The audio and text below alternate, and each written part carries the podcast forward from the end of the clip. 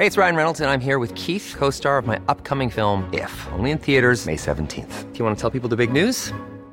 All right, I'll do it. Sign up now and you'll get unlimited for $15 a month in six months of Paramount Plus Essential Plan on us. Mintmobile.com slash switch. Upfront payment of $45 equivalent to $15 per month. Unlimited over 40 gigabytes per month. Face lower speeds. Videos at 480p. Active Mint customers by 531.24 get six months of Paramount Plus Essential Plan. Auto renews after six months. Offer ends May 31st, 2024. Separate Paramount Plus registration required. Terms and conditions apply if rated PG.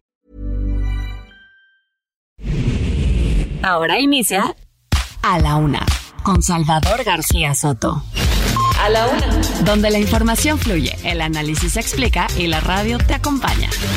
A la una con Salvador García Soto. A la una. Comenzamos.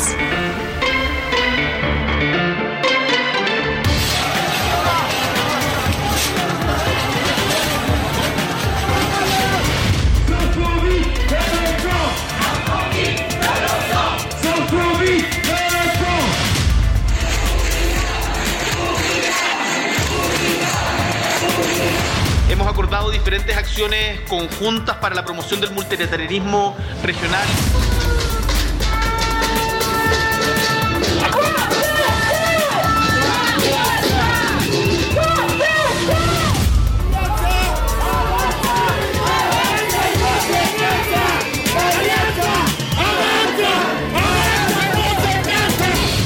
Son tantos los acarreados que ya no hay camiones.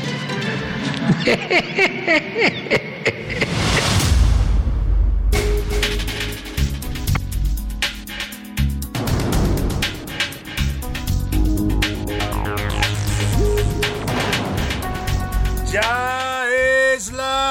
una de la tarde en punto en el centro de la República. Los saludamos con mucho gusto. Estamos iniciando a esta hora del mediodía a la una, este espacio informativo que hacemos para usted todos los días a esta hora del día. Ya lo sabe, aquí estamos listos con la mejor actitud y también con la mejor información para informarle en este día, para acompañarle también en nuestra parte de su día y para llevarle todo, todo la mejor, eh, las mejores historias, las mejores noticias, las entrevistas, todo lo que le proponemos siempre día a día aquí en este espacio. Los saludamos con gusto en este mm, jueves, jueves ya 24 de noviembre. Se nos está yendo ya el mes de noviembre, vamos prácticamente pues a la recta final de este mes. Ya empieza diciembre, el próximo ¿Qué día empieza el, el, jueves, el, el, jueves próximo? Dentro de una semana exactamente comienza el mes de diciembre. Fíjese, ya solamente faltan 30 días para que sea Navidad.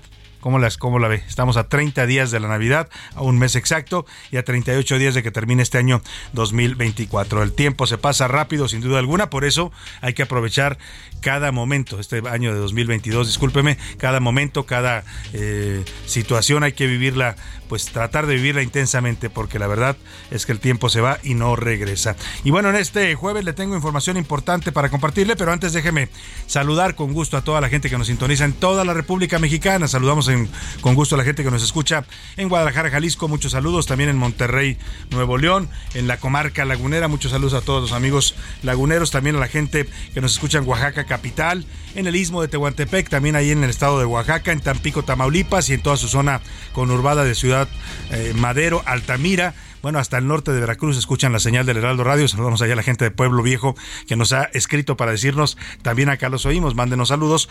También, por supuesto, a la gente de Tuxtla Gutiérrez, capital del estado de Chiapas, a Chilpancingo Guerrero. Muchos saludos también a los amigos de esta capital, también guerrerense. Y a la gente que nos escucha al otro lado del río Bravo, allá en la zona de Texas, en el estado de Texas. Saludamos a la gente de McAllen y de Brownsville, Texas. Allí en estas dos ciudades suena el Heraldo Radio, ciudades fronterizas con México. Están del lado de Estados Unidos, pero del lado también nos, la, nuestra señal llega a Matamoros y a Reynosa. Más arribita, en la ciudad de San Antonio, Texas, mandamos saludos a toda la gente de San Antonio y de Huntsville, Texas, en esta zona ya más central del estado tejano. Les mandamos saludos a través de las frecuencias de Now Media Radio, igual que a la gente que nos escucha en Airville, Chicago, allá en Chicago, Illinois, también en la ciudad de Chicago. En estos dos lugares, tanto en Airville como en Chicago, tenemos eh, transmisiones del Heraldo Radio. Así es que les mandamos un abrazo afectuoso a todos los amigos, paisanos, compatriotas que radican allá, algunos ya nacidos en territorio estadounidense, pero que conservan sus raíces mexicanas.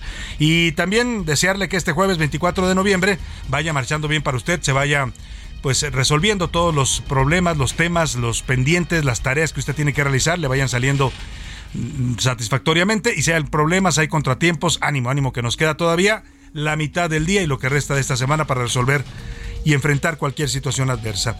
Oiga, en este jueves, antes de platicarle los temas, le voy a decir que tengo boletos para el teatro. Son para hoy mismo, así es que si usted eh, pues quiere irse a ver el teatro, pues eh, esta obra se llama Tenemos otros datos.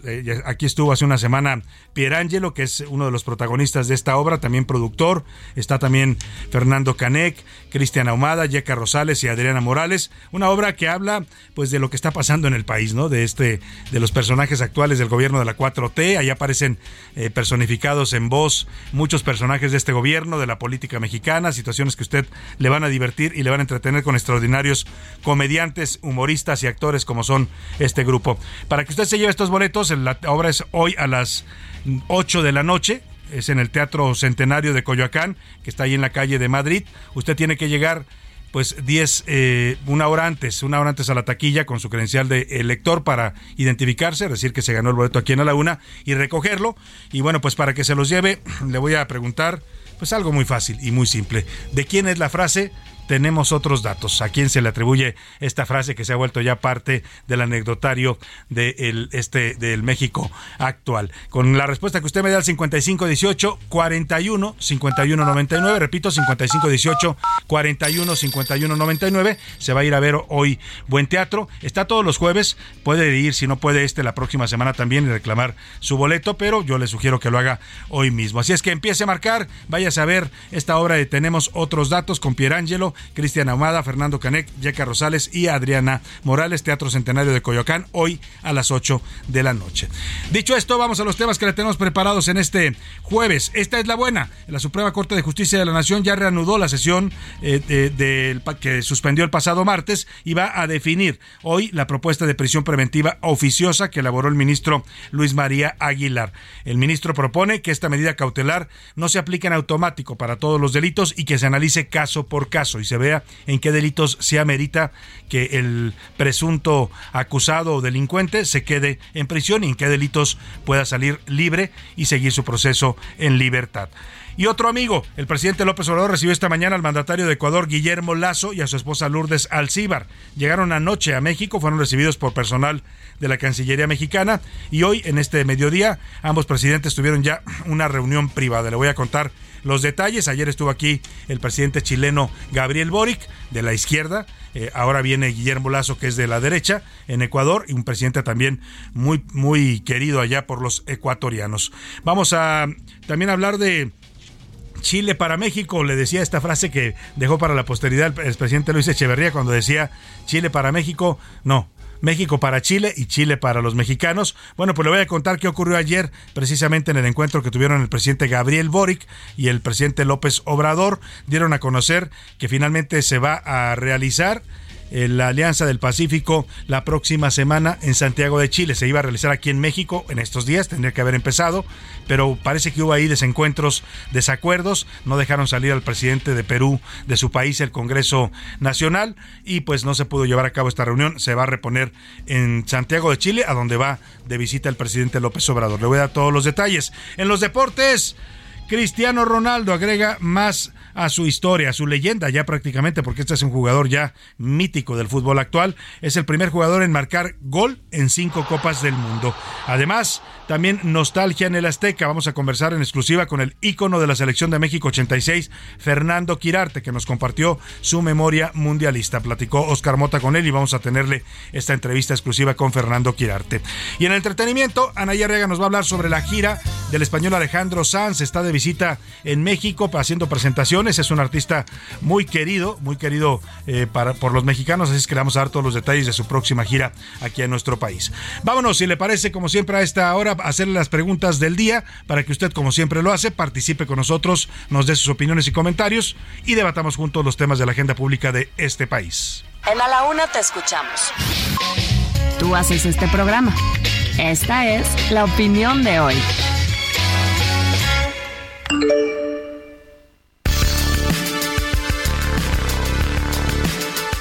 Y en las preguntas de este jueves le tengo temas interesantes para opinar, para comentar, para que debatamos todos estos temas que nos interesan a los mexicanos. El primero de ellos ya pues está en, digamos en marcha el aparato, una enorme maquinaria, que es la maquinaria básicamente, perdóname, se me vino un estornudo, es la maquinaria del poder del aparato de Estado, desde los gobiernos estatales, las alcaldías que domina Morena, la dirigencia nacional de Morena, el gobierno federal, el gobierno de la Ciudad de México, están convocando a la gente a que salga a marchar y apoyar al presidente López Obrador este próximo domingo 27. Eh, miren, no tendría nada de malo que los convocaran, ¿eh? Manifestarse es un derecho de todos. Aquí lo que un poco se cuestiona es que la marcha sea convocada por el propio presidente, pues para levantarle el ego y que para traer a la gente, porque hay quien dice, aquí Ricardo Monreal dijo que era un millón lo que él esperaba en las calles de México. Estoy viendo que hay quienes dicen que la meta que quieren reunir son 3 millones. O sea, me parece que eso ya sería algo inmanejable y riesgoso hasta para la Ciudad de México. Pero mire, como sea, vamos a ver una marcha multitudinaria y es que el aparato está empezando a marchar. Se, empiezan a circular oficios, eh, cartas, carteles que están, eh, nos están llamando a los burócratas a, marchar, donde les piden que vayan, a los beneficiarios de programas sociales, en donde le dicen a la gente, vamos, te llevo en camión, te voy a dar tu desayuno, te voy a dar 600 pesos en tu tarjeta del bienestar. O sea, al final... Yo no dudo que haya muchos seguidores que van a salir a apoyar espontáneamente al presidente, no lo dudo nada, ¿eh? porque el presidente tiene su base social y es muy claro que la tiene pero también que una gran parte, quizás la, la mayoría van a ser gente pues que fue acarreada desde distintos estados de la República para participar eh, queriendo o no en esta marcha, también eso es un hecho. Y ante todo eso yo le quiero preguntar, ¿usted cree que esta, la marcha del 27 de noviembre del próximo domingo, la marcha que va a encabezar el presidente López Obrador, en la que va a hablar él, lo van a celebrar a él, van a llegar a donde vive él, o sea, todo gira en torno al presidente, pues eh, si esta marcha es una marcha qué opinión tiene de ella. Le doy tres opciones para que me lo diga. De acarreados, que nos va a costar además a los mexicanos, porque todo esto de traer gente desde toda la República cuesta dinero y no, no crea que lo van a pagar los funcionarios o los morenistas, lo vamos a pagar, lo van a pagar con los impuestos de todos nosotros. O será una marcha legítima, ¿no? En la que tiene derecho el presidente a convocar a sus bases sociales, o de plano estamos hablando de una marcha de Estado, porque eso es lo que estamos apreciando hasta este momento.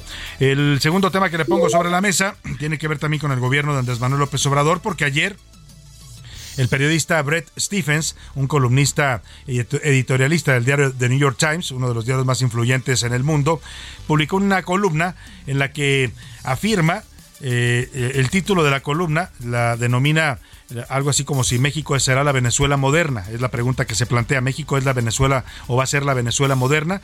Y en el texto él desarrolla esto y dice que Andrés Manuel López Obrador no es como Trump. Dice que es peor que Trump. Lo denomina como un populista, un demagogo y advierte, eh, les dice a los mexicanos que si no hacen algo pronto para tratar de frenar las acciones de este gobierno, eh, México podría convertirse en la próxima Venezuela. Así lo dice este editorialista de New York Times. Y yo le quiero preguntar, ¿usted qué opina? ¿Cree que México podría llegarse a ver en la situación tan difícil en que se encuentra en estos momentos el país sudamericano? No. Esa es la primera opción que le doy para que me conteste. Eso jamás ocurrirá en México. Tenemos condiciones distintas. Tenemos de vecino a Estados Unidos, lo que la gente siempre dice que no somos Venezuela. O sí, el país se encamina literalmente a repetir la situación dramática que se vive en Venezuela, o de plano, esta es una campaña de los diarios de Estados Unidos en contra de AMLO. El último tema que le pongo sobre la mesa tiene que ver con el Mundial de Qatar y sobre todo con los cientos, no iba a decirle cientos, decenas de miles de mexicanos. Están entre 50 y 80 mil la cantidad de mexicanos que fueron a ver este mundial de manera presencial allá en Qatar. Están en Doha, Qatar, y hasta ahora se han comportado, ¿eh? Ha habido por ahí dos, tres incidentes. Ah, veía yo un video donde un mexicano, van muchos mexicanos en el metro de Doha y hace la broma esta de, ya se la saben, saquen las carteras, ¿no? obviamente la gente, pues los árabes no le entienden, ni, ni gente que no habla español los que se ríen son los mexicanos, ¿no? Se, empiezan a reír de una broma, eh, pues, local, digamos. Pero fuera de eso, pues han bailado, han puesto a bailar a los árabes, han, han salido con bocinas con sonidos como estos de los de se compran y se venden cacharros en la Ciudad de México México pero hasta ahora no ha habido mayores incidentes. Empieza a haber algunos problemas, ¿eh? porque a uno ya lo detuvieron policías de Qatar con tequila o con bebida alcohólica, pues en una, en una ánfora que iba portando, lo cual está penado en las leyes de Qatar. Y yo le quiero preguntar, ¿usted cree que los mexicanos se van a comportar en este mundial o van a terminar haciendo algún mexicano uno o dos o los que sean, alguna cosa eh, ilegal, inmoral, en la que lamentablemente tenemos un historial largo en este tipo de competencias mundiales, olimpiadas. ¿Cree que los mexicanos se comportarán en Qatar? Sí, saben las reglas, saben que ahí son un país más estricto por ser un régimen islámico y la van a respetar. No, los mexicanos siempre se comportan mal y van a terminar haciendo el ridículo, o es imposible no meterse en problemas en un país tan autoritario como lo es Qatar. El número para que nos marque 5518 41 51 99. Mándenos sus mensajes vía mensaje de texto o mensaje de voz. Usted decídalo. Aquí lo que le garantizo siempre es que su opinión la vamos a escuchar y va a salir al aire. Y ahora sí, vámonos al resumen de noticias, porque esto como el jueves y como casi, casi el fin de semana y del mes de noviembre, ya comenzó. Protección. Brigadistas de la Red de Mujeres por el Bienestar comenzaron con recorridos en domicilios de la Ciudad de México para detectar casos de violencia familiar. Apoyo. La calificadora Moody's informó que Petróleos Mexicanos seguirá dependiendo del gobierno federal para el pago de su deuda en lo que resta del año y en 2023. Ciudad Mortal. Entre julio y septiembre, la Ciudad de México registró 157 fallecimientos en hechos de tránsito, lo que lo convirtió en el trimestre más letal para los usuarios de la vía pública. Salida. Javier Trujillo Arriaga renunció como jefe del Servicio Nacional de Sanidad, Inocuidad y Calidad Agroalimentaria de la Secretaría de Agricultura. Impuesto Verde. El gobierno alemán planea introducir una tasa especial para grabar 33% de los beneficios extraordinarios de las empresas de petróleo, carbón y gas. Lo digo con todo respeto, artificial de, de nosotros como intérpretes. A mi juicio, ni del texto de la Constitución, ni de los trabajos legislativos que le dieron origen al artículo 19 constitucional, ni de la práctica procesal o cualquier otra técnica plausible de interpretación es posible sostener esta conclusión del proyecto. Me explico. De inicio, el artículo 19, párrafo segundo, segunda parte de la Constitución, me parece que es muy claro al señalar el juez ordenará la prisión preventiva oficiosamente, ordenará, no someterá a discusión, no ponderará, no pedirá eh, a las partes opinión, ordenará la prisión preventiva oficiosa cuando se trate de alguno de los delitos de la propia ley fundamental.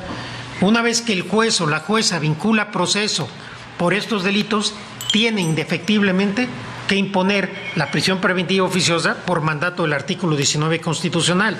La Constitución no dice que el juez abrirá oficiosamente el debate entre las partes o preguntará al Ministerio Público.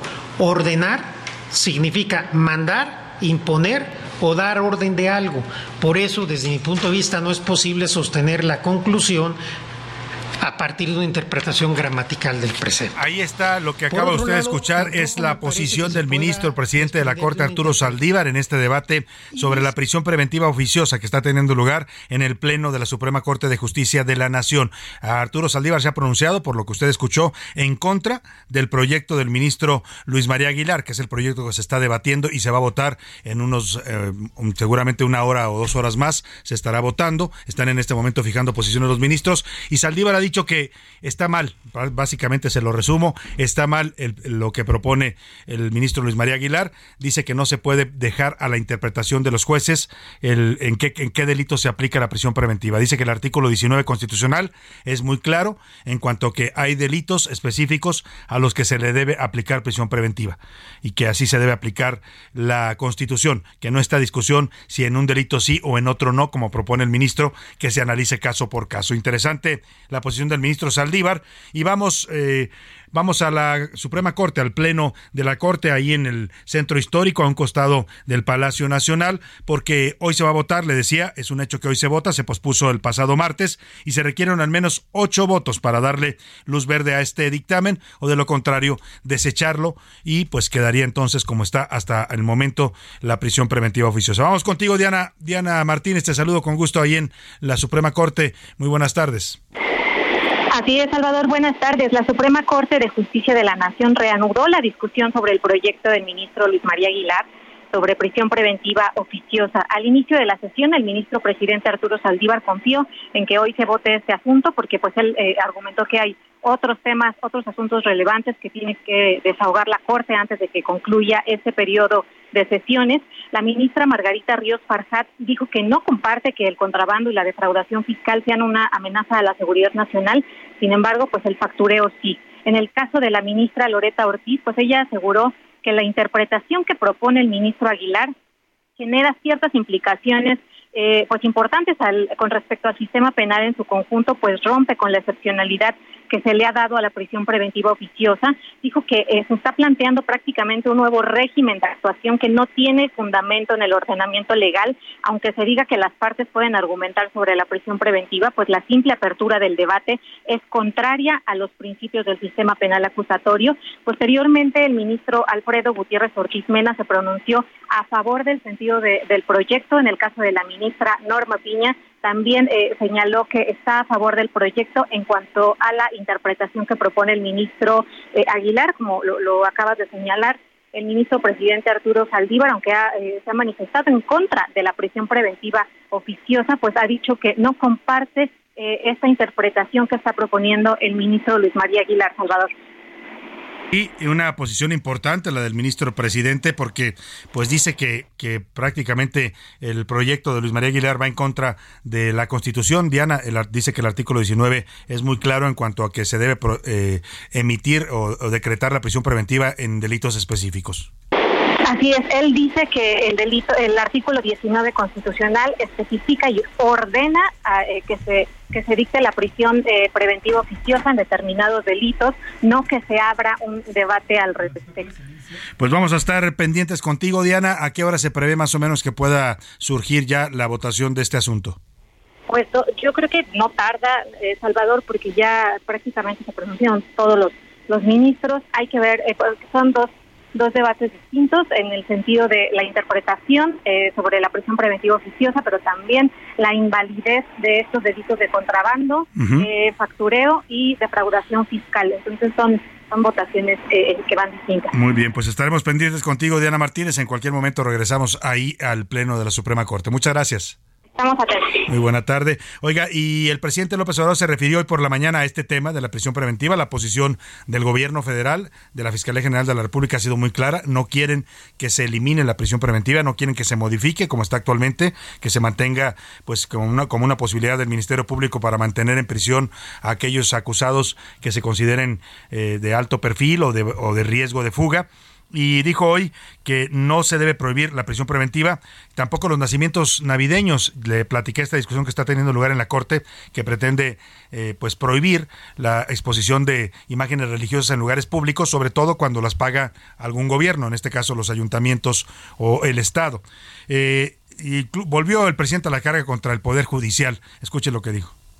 Donde tenemos todavía muchos problemas es en el comportamiento de los jueces, del Poder Judicial, y vamos a seguir haciendo la denuncia, porque siguen los abadazos, donde sigue habiendo notoriamente más impunidad, protección, es en el caso del Poder Judicial, para liberar a personas que cometen delitos y que al final resultan inocentes y los liberan pues ahí está el presidente volviendo a criticar a los jueces. Dice que todavía hay jueces que hacen sabadazos, que liberan a los delincuentes en sábado para que no se sepa y no está de acuerdo, por supuesto, el presidente con este tema de eliminar o modificar la prisión preventiva oficiosa.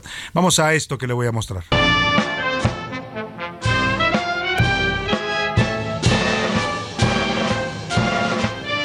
Lo que está usted escuchando es el himno nacional de Ecuador, este país sudamericano que tiene una alianza con México, en la Alianza del Pacífico, una alianza comercial. Eh, así fue recibido esta mañana el presidente López Obrador, eh, recibió así con este himno de Ecuador a Guillermo Lazo, el presidente de esta nación, junto con su esposa Lourdes Alcíbar, que llegaron anoche a México procedentes de Quito. Ambos presidentes tuvieron una reunión privada. Lazo busca firmar un acuerdo comercial con México para poder sumarse a la Alianza del Pacífico, que actualmente integra México, Chile, Colombia y Perú. Y también ayer estuvo el señor Boric de visita, le estuvimos reportando en vivo eh, y ahí en una conferencia de prensa conjunta que dieron el presidente y Gabriel Boric se anunció que la Alianza del Pacífico, la que se tuvo que cancelar en México porque no pudo venir el presidente de Perú, eh, se va a reponer la próxima semana en Santiago de Chile. Le comento de esto al regreso de la pausa. Por lo pronto, seguimos con música de la revolución. Esta se llama La Chamuscada. Es una versión que cantan las voces de Durango del año 2010, un corrido típico de la revolución mexicana. La chamuscada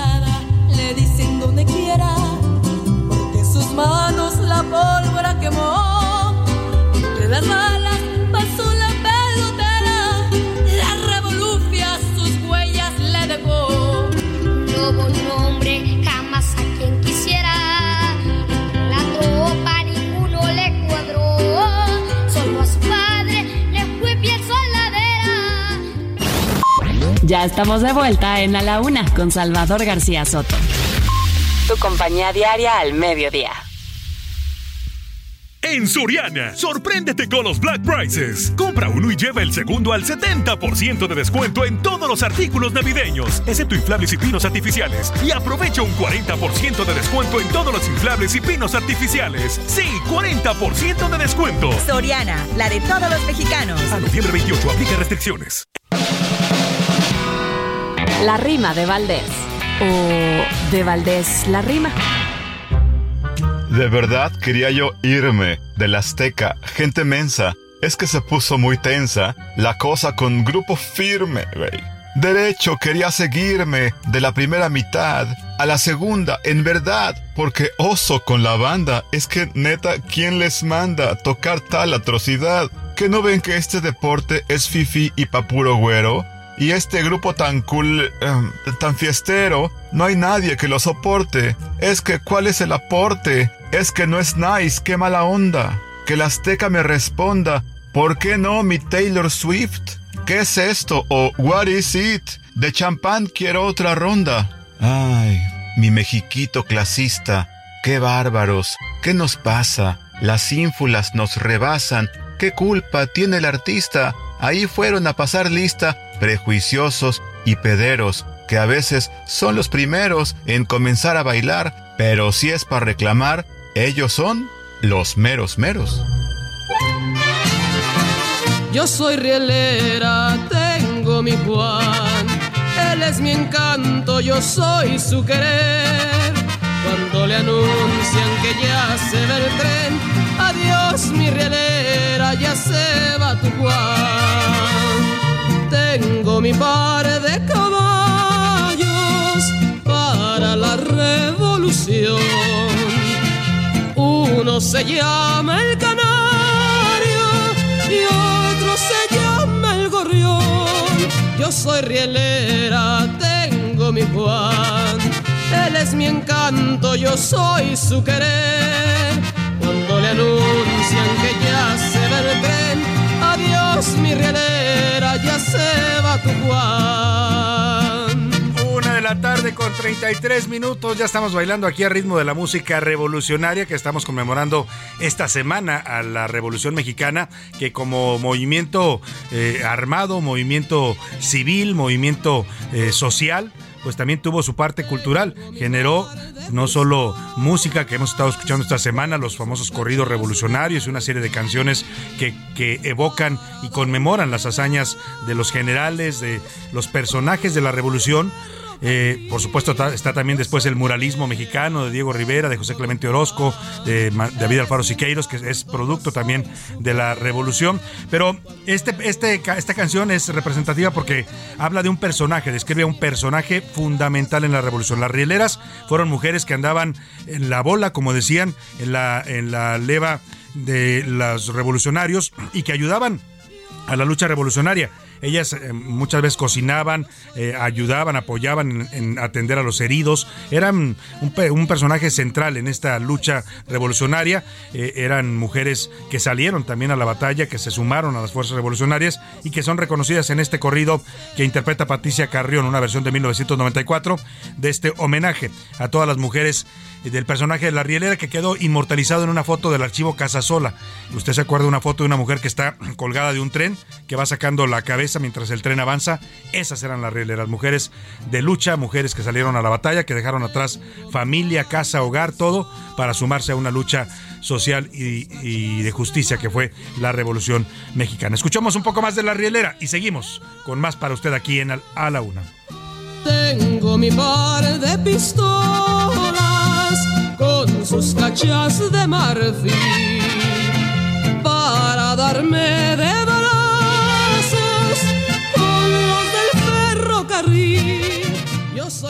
A la una con Salvador García Soto. Me quedé pendiente comentándole del resultado que tuvo ayer el encuentro del presidente López Obrador y el presidente de Chile, Gabriel Boric, le decía que está hoy de visita ya otro presidente sudamericano, el presidente de Ecuador, Guillermo Lazo. Boric ya regresó a Chile, pero tuvo una visita, la verdad, rápida, o sea, en un solo día, pero bastante productiva, ¿eh?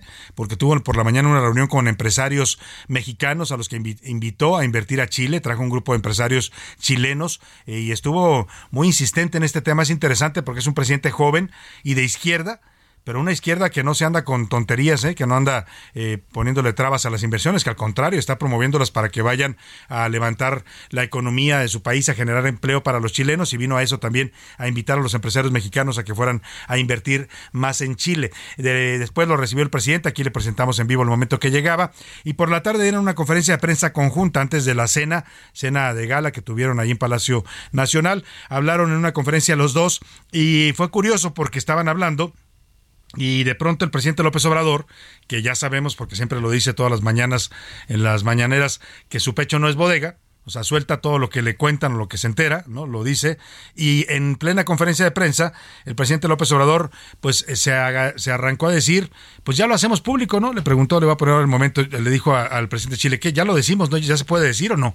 Y el presidente de Chile decía, no, no, no, todavía no, todavía no. Bueno, yo lo voy a decir. Y soltó que la Alianza del Pacífico, la cumbre de la Alianza del Pacífico que se iba a realizar estos días, había empezado, habría empezado ayer y terminaría el próximo sábado aquí en México, se canceló porque al parecer hubo desacuerdos entre los países miembros y sobre todo lo que más eh, pesó para cancelarla es que no pudo venir el presidente de Perú, a quien le iban a entregar la presidencia de este organismo porque no lo dejó salir el Congreso de su país. El caso es que pues el presidente se aventó a anunciar que la próxima semana en Santiago de Chile se va a llevar a cabo esta reunión de la Alianza del Pacífico que no se pudo llevar a cabo en México. Por ahí también afloraron temas de lo que pasó en el BIT, ¿eh? porque hubo, pues hay resentimiento en México, en concreto en Palacio Nacional en el presidente López Obrador, porque países amigos como Argentina, como Chile, como Perú, que se supone que son muy amigos de acá, de la Casa Mexicana, pues eh, votaron en contra del candidato de México, Gerardo Esquivel, y apoyaron al candidato de Brasil. Pero primero vamos al anuncio de la próxima asamblea de la, ah, de la Alianza del Pacífico en Santiago de Chile. No sé si ya es público. No, todavía no. Ah, entonces no. Pero podemos contar algo. No, no hablo. No, vamos, es que eh, me hizo una propuesta de hacer una consulta y mm, yo estoy de acuerdo en que eh, Gabriel participe y hable con el presidente del Perú para ver la forma más conveniente de reunirnos el presidente López Obrador tiene más mañas que, pues, ¿qué le digo, no? Eh, eh, eh, soltó el tema sabiendo que no, no, no, era público todavía, que era un tema que hablaron en privado, pero al soltarlo, los reporteros le dijeron, pues ya, cuéntelo, cuéntelo. Y al presidente que le digan eso a los reporteros, pues bueno, se deja ir como, como hilo de media, como dicen por ahí, y ya soltó toda la sopa de que está, le propuso a Gabriel Boric negociar con Pedro Castillo, invitarlo a que, bueno, de por sí, ya Castillo tenía una visita programada a Chile. Entonces, que aprovecharan esa visita para que López Obrador se trasladara también Gustavo Petro de Colombia, y se pudiera realizar esta alianza del Pacífico que no pudo tener lugar en México, y ahí se le ceda la, presidencia del organismo que actualmente tiene México al presidente del Perú. Y le decía que también salieron ayer a relucir los, eh, pues las lastimaduras, ¿no? Los, los, los, eh, eh, digamos, resentimientos que dejó la última votación del BID del pasado domingo, donde México pues quedó en ridículo. El candidato mexicano quedó con dos votos simplemente contra el brasileño que sacó el 80% de los votos. Y el comentario que le hace Gabriel Boric al presidente deja claro que México no se puso las pilas. O sea, salió un comunicado de Hacienda quejándose de que Estados Unidos otra vez había impuesto la política del más de lo mismo, había apoyado al candidato de Brasil, pero la verdad es que lo que dicen es que este eh, asunto se lo encargó el presidente a Rogelio Ramírez de la el secretario de Hacienda, y al parecer el secretario salió muy mal cabildero, porque no negoció bien los apoyos que necesitaba México si quería tener la presidencia del BID. Así se lo dijo Gabriel Boric. Las relaciones multilaterales y las relaciones bilaterales en particular se construyen pensando en el largo plazo y ladrillo a ladrillo. Cuesta evaluar su efecto después de un momento en particular, hay que pensarlas en el largo plazo. No me cabe ninguna duda de que si hubiésemos tenido la posibilidad de un, de un diálogo así de profundo como el que hemos tenido hoy día con el presidente López Obrador, hubiese sido más fácil ponerse de acuerdo respecto a estos temas. O sea, si, si hubiera hecho la chamba, presidente, le dijo, le dijo Boric a López Obrador, si usted hubiera hecho la chamba y no me hubiera hablado, hubiéramos eh, intercambiado eh, opiniones, a lo mejor lo hubiéramos apoyado a su candidato. Ahí el que queda súper mal parado es el secretario de Hacienda, ¿eh? Rogelio Ramírez de la O. O sea, porque esto ni siquiera fue cosa de, de Marcelo Ebrard, que anda allá en Qatar apoyando la selección. El asunto se lo encargó el presidente Hacienda. Hacienda no lo supo operar, evidentemente, fue un fracaso total y luego saca un comunicado donde eh, suena como niño, eh, como mal perdedor, ¿no? O sea, no, otra vez hicieron lo mismo, ¿no? No nos pelaron. No, pues sí, si no haces tu chamba, si una elección se gana con votos y los votos hay que trabajarlos. Y se ve claramente que el señor Rogelio Ramírez de la O, por lo que dice Gabriel Boric, no se tomó la molestia de llamarle ni siquiera a los países de los que México requería apoyo para este tema. Ahí lo dejamos y vámonos al otro, la marcha, la marcha del próximo domingo. Eh, bueno, le, oficialmente la han denominado la marcha del pueblo, así la están promoviendo en carteles que ya circulan por toda la República, invitaciones para que la gente vaya, le ofrecen que le van a dar transporte. Hay un anuncio muy curioso de Catepec que yo publiqué en Twitter, ahí lo puede ver en arroba ese García Soto, donde el alcalde Fernando Vilchi le dice a la gente, vamos a la marcha a apoyar al presidente. Si vienes, te voy a llevar en camión climatizado. Te voy a, dar eh, comida y bebida, bebida refrescante, dice, ¿no? No sé si sea frutzi o sea otra bebida refrescante. Y te voy a dar 600 pesos en tu tarjeta del bienestar. Así es que no te lo pienses más, vente y vámonos a apoyar al presidente el próximo domingo. Y así, por ese estilo, están haciendo todos los gobernadores. Les pusieron cuotas y dicen que pretenden traer hasta 3 millones de personas. No sé dónde los van a meter y no sé qué van a hacer para no colapsar a la Ciudad de México, pero pues la marcha va con todo. Es el poder del Estado, el poder del aparato y el poder sobre todo que quiere halagar y hacerle sentir al presidente López Obrador que él es lo máximo y que todos los mexicanos lo aman, aunque no sea del todo cierto. O sea, hay mexicanos que lo apoyan, hay mexicanos que lo cuestionan, lo cual es totalmente normal en cualquier país. ¿eh? Eso de pensar en un país en donde todos pensemos lo mismo y todos estemos alabando a los gobernantes, pues es algo solo propio de las dictaduras y de los regímenes autoritarios. Pero el caso es que en esta marcha, le decía, ellos le llaman la marcha del pueblo, las redes sociales y los críticos le están llamando la marcha de la venganza o de los ardidos, pues el presidente López Obrador dijo que eh, pues la movilización le va a dar nombre a su modelo político y hizo una broma sobre los acarreados. Voy a definir cómo podríamos denominar teóricamente el modelo político, económico, social que estamos llevando a cabo. Tampoco es, como dicen nuestros adversarios, populismo. La conmemoración ahora del día domingo son tantos los acarreados que ya no hay camiones. Ya no hay camiones. Bueno, ahí está el presidente y su risa, ya célebre risa. Y me llama la atención que el presidente está divagando sobre cómo le ponemos al movimiento. Que y ayer, ayer veía una imagen impactante en Michoacán, como cuatro o cinco trailers incendiados en la carretera porque no pagan derecho de piso. Pero a eso al presidente no le preocupa, le preocupa cómo se va a llamar su movimiento a partir del domingo con esta marcha multitudinaria que se espera salga a las calles. Y vamos rápidamente a otro tema que tiene que ver justamente con esta marcha, porque esta marcha es una reacción a la marcha del 13 de noviembre, la marcha donde los ciudadanos de este país salieron a decirle al presidente y a Morena que no querían una reforma electoral que tocara al INE, que no se metieran con el INE, que el INE es un organismo que es ciudadano y que la ciudadanía lo va a defender.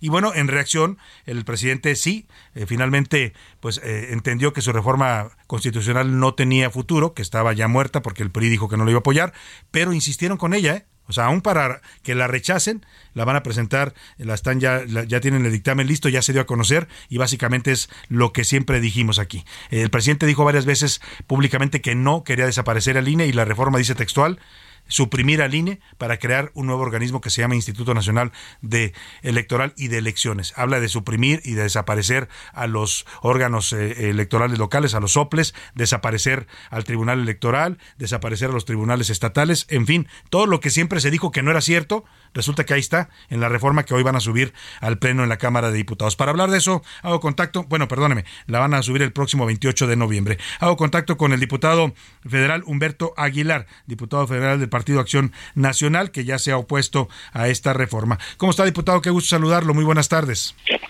Igualmente, Salvador, mucho gusto en saludarte a ti y a tu auditorio. Oiga, pues eh, va la reforma constitucional, aunque sabemos ya que está muerta, no va a tener los votos suficientes, pero Morena, y entiendo, supongo que López Obrador así se los pidió, de cualquier manera la van a llevar al Pleno. La ruta está trazada y lo anunciamos nosotros mucho antes de que hubiera la reunión de Comisiones Unidas el día de ayer. Es la necesidad de presentar una iniciativa de reforma constitucional en materia electoral que por supuesto tiene el voto en contra por cómo está redactada. O sea, niegan ellos que se va a desaparecer el INE y en la página 10, primer párrafo de la iniciativa del presidente está la expresión que tú manifestaste, suprimir, manifestaste, suprimir al INE. Y por otra parte, nosotros les hemos dicho, a ver, está claro, no hay reforma constitucional si se lastima al INE, no hay reforma constitucional sí se lastima a los partidos políticos a través de la reducción del financiamiento público para actividades ordinarias. No hay reforma constitucional si quieren desaparecer a los tribunales electorales locales y a los OPLES. Y no hay reforma constitucional si quieren cambiar la integración de la Cámara de Diputados. Son por lo menos esos cuatro elementos los centrales de la iniciativa del presidente que nosotros no estábamos dispuestos a transitar porque sería debilitar a la democracia. Yo lo he dicho hasta el cansancio, lo que quieren es regresarle al gobierno la eh, totalidad del control de los procesos electorales. Claro. Y yo creo que quieren volver a la CFE, no no a la Comisión Federal de Electricidad, sino a la Comisión Federal de, Electoral que vuelva Manuel Bartlett. Exacto, que vuelva Manuel Bartlett a ser el que controle los procesos electorales, ¿no? Tremendo mapache. Pues imagínense, nada más no estamos dispuestos. Y además, otra cosa, Salvador, ayer yo se los dije en las comisiones, hombre, ni siquiera leyeron ellos la iniciativa, trasladaron el dictamen, la iniciativa lo trasladan al proyecto de dictamen, pero son tan indolentes en su mayoría que hablan ya de un dictamen, no, es un proyecto que se presentó y que se tiene que cumplir con el requisito procesal legislativo para que el lunes se discuta en comisiones, ya sabemos cómo va a quedar la votación, la van a votar a favor ellos, solo requieren mayoría simple, va a ir al pleno, lo vamos a debatir, se va a votar, no van a alcanzar la mayoría y te apuesto doble contra sencillo, Salvador, que inmediatamente van a estar presentando sus reformas a leyes secundarias, su plan B, famosísimo, Ahora, donde van a lastimar Exactamente, eso lo que quería preguntar. ¿Qué viene en el plan B? Porque ayer veía yo, vamos a platicar más adelante con el diputado Hamlet, que es uno de los que están redactando esta nueva reforma secundaria, y él me dice que muchos de los temas que venían en la constitucional que no van a poder pasar, los van a rescatar y los van a integrar a la, a la reglamentaria. ¿Pueden hacer eso? No hay manera. Bueno, sí lo pueden hacer, porque son una mayoría indolente, inculta, ignorante, que no respeta la constitución ya la Corte les ha dado por lo menos dos palos durísimos. Uno, en el tema del recorte presupuestal al Instituto Nacional Electoral del año 22. Se controvirtió y la Corte le dio la razón al INE. Número dos, yo les dije en tribuna sobre el tema este del decreto interpretativo eh, impulsado por el expresidente de la Cámara, Sergio Gutiérrez Luna, que era inconstitucional se lo dijimos hasta el cansancio. Bueno, la Corte ya les dio palo. Entonces, ellos a lo que le apuestan es a reformar leyes secundarias, aunque se viole la Constitución, para que, en tanto no se pronuncie la Corte, ellos puedan hacer sus tropelías en todos los temas. No hay manera, Salvador, de que puedan reformar en ley secundaria la integración de la Cámara de Diputados y la forma de elección. No hay manera de que en ley secundaria reformen la forma de elección de los consejeros si no se viola la Constitución. Y no hay manera de que se cambie la distribución del financiamiento público para actividades ordinarias si no se reforma la Constitución. No hay manera de que se eliminen los tribunales electorales locales si no se viola la Constitución. Entonces, pues yo no sé, el brillante diputado Hamlet, ¿cómo quiere proponer algo inconstitucional diciéndose abogado? Ahora, eh, no hay burla para la democracia y para los ciudadanos. Sin duda, no hay manera que, hagan eso que usted nos dice, que toquen eh, preceptos que están en el artículo 41 constitucional, que además es, un artículo que está sobre regulado, tiene candados por todos lados, eh, pero ¿qué sí podrían hacer? Por ejemplo, se hablaba de esta disposición para congelar a los consejeros electorales cuando terminen su encargo para que no puedan trabajar en ningún empleo por 10 años. Sí, eso lo pueden hacer, sin duda alguna. Me parece que es inconstitucional también porque pues, ya hay un precedente, ¿no? ya hay un precedente, la Corte se ha pronunciado sobre el particular. ¿Qué pueden hacer? Hombre, suprimir en ley secundaria eh, la estructura orgánica del Instituto Nacional Electoral, sí, sí lo pueden hacer. Son cosas menores que tratan ellos de justificar su recorte presupuestal porque la Corte les dijo, si le recortan el presupuesto al INE, tiene que haber una justificación ampliada y extensa y no lo hicieron, lo hicieron porque tienen la mayoría para hacerlo. Insisto, esa mayoría indolente que no escucha razones, que no sabe legislar y que la verdad hacen unos osos terribles. Yo te invito a que veas el, una parte de la reunión de ayer en comisiones, el debate, un diputado del Verde diciendo que el pueblo quiere que se eliminen los plurinominales y que hay que darle al pueblo lo que quiere, cuando lo ah, que quiere el presidente de la República es eliminar a los diputados de mayoría relativa para hacer que todos sean plurinominales. Pero el, pueblo también quiere que pagar menos impuestos o no pagar impuestos, pues que, nos lo den eso también, ¿no? Si ya están en esas... El pueblo... Claro, el pueblo quiere que no se roben el dinero claro, de Galmex, el pueblo quiere que... Que haya medicamentos en los hospitales públicos también.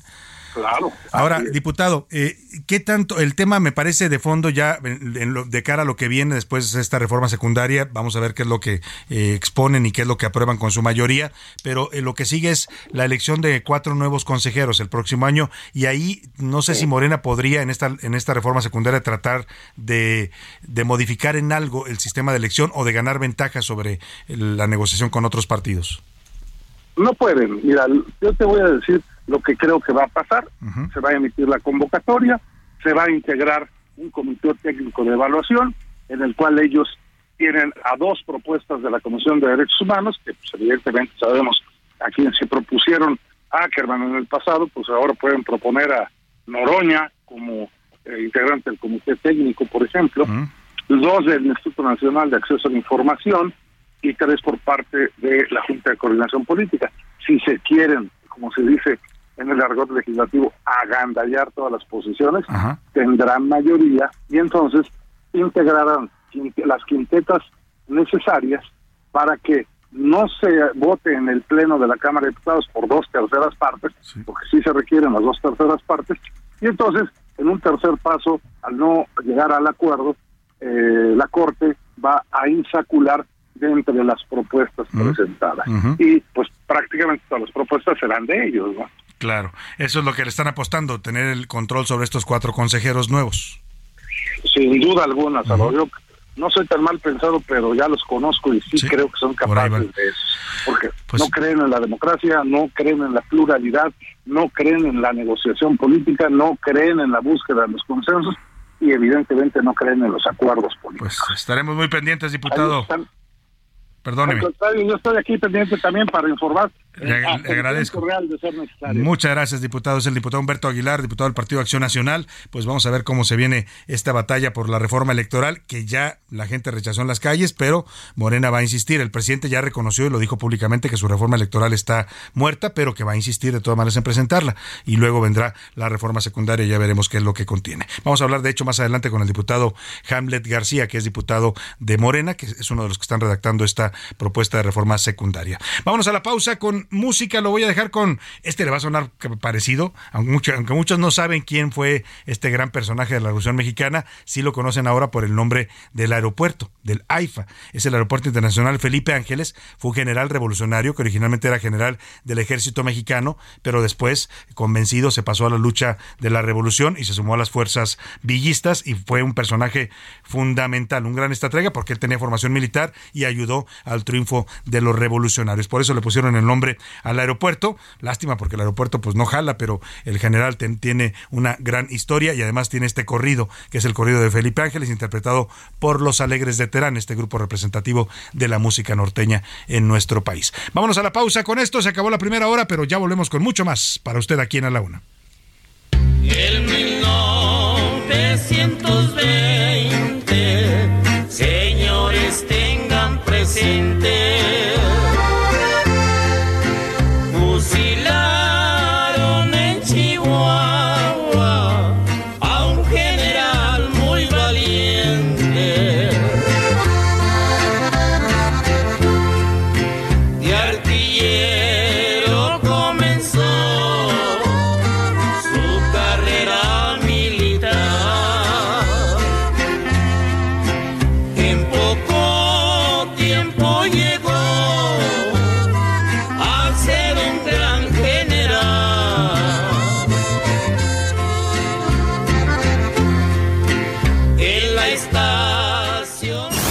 No le cambies. Estás en A la Una con Salvador García Soto.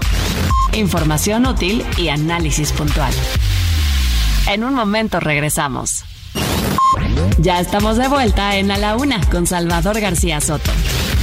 Tu compañía diaria al mediodía. En Soriana, sorpréndete con los Black Prices. Aprovecha un 30% de descuento en toda la ropa exterior de invierno, todos los brasieres, colchones, baterías de cocina, vajillas y sets de copas. Solo en Soriana Hiper. Soriana, la de todos los mexicanos. A noviembre 28, aplican restricciones. Solo en Soriana Hiper. Heraldo Televisión, ahora también por Sky HD. Toda la programación de Heraldo Televisión a través del canal 161 de Sky HD.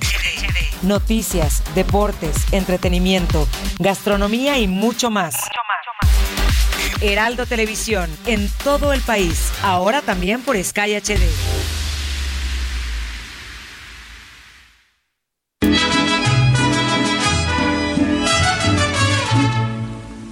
Patria México, febrero 23. Dejó Carranza pasar americanos. Dos mil soldados, doscientos aeroplanos buscando a Villa, queriéndolo matar. Después Carranza les dijo afanoso, si son valientes y lo quieren combatir, concedido, yo les doy el permiso para que así se enseñen a morir. Comenzaron a echar expediciones, los aeroplanos comenzaron a volar por distintas y varias direcciones buscando a Villa, queriéndolo matar.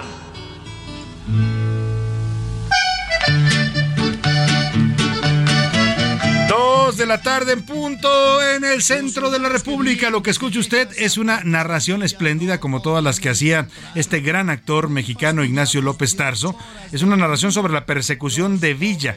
La grabó en 1975 en un álbum en donde eh, contaba historias revolucionarias al estilo de este gran eh, declamador, orador que era Ignacio López Tar- Tarso, además de ser gran actor. Narra cómo el presidente Venustiano Carranza autorizó la entrada de tropas de Estados Unidos, ¿eh? así como lo escucha usted. El ejército de Estados Unidos entró a territorio mexicano, allá en Chihuahua, a buscar a Villa, a tratar de capturarlo, después de que Villa, yo le decía ayer, eh, invadió Estados Unidos, entró la famosa invasión a Columbus, allá en, en el estado de Texas, eh, si es Texas, Columbus, Texas, en donde, o Arizona, no me acuerdo si es Arizona o Nuevo México, ahorita le digo que estado de la Unión Americana, el caso es que entra a la ciudad de Columbus, roba un banco y se regresa a México, no lo pudieron en Ohio, Columbus, Ohio. En Columbus, Ohio es donde se, se produjo, produjo, produjo, produjo esta eh, invasión del señor eh, Pancho Villa. Y bueno, pues esta narración sin duda espléndida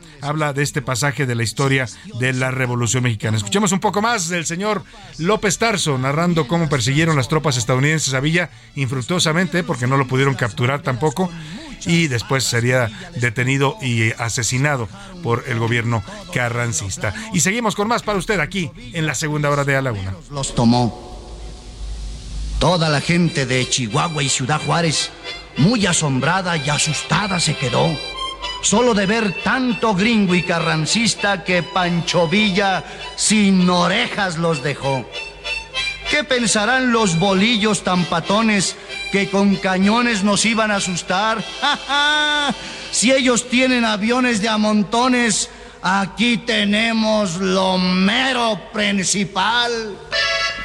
Sí, señor, cómo no, decían allá en el norte en la revolución. Y bueno, pues esta, vamos a los temas que le tenemos preparados en esta segunda hora. Me quedé metido en el espíritu de la narración de el gran López Tarso.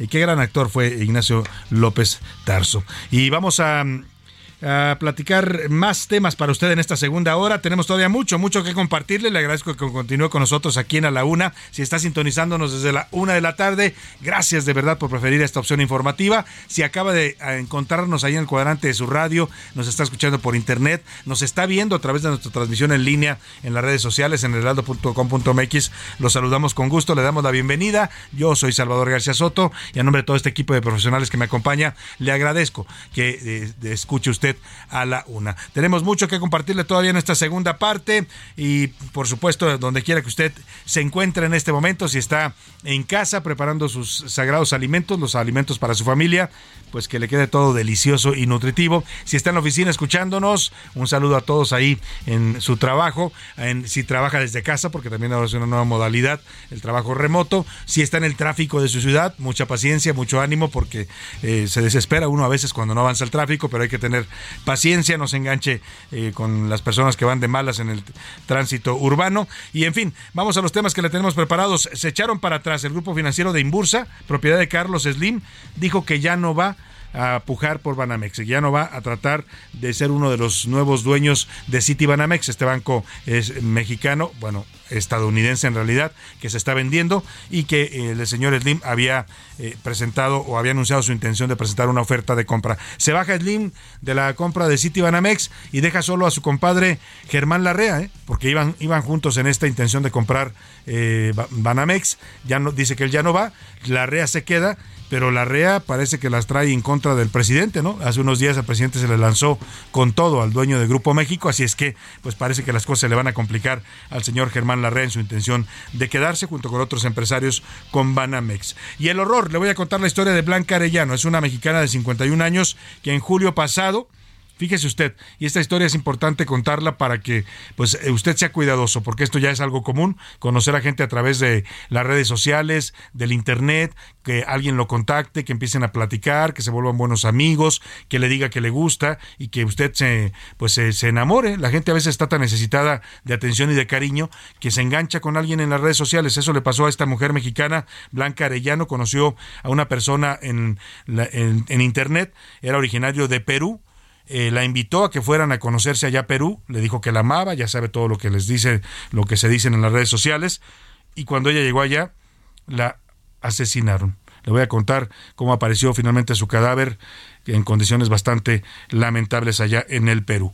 Y también le platicaré sobre la reforma electoral. Vamos a hablar con el diputado Hamlet García Almaguer. Ya escuchamos la posición de eh, la oposición en voz del Partido Acción Nacional.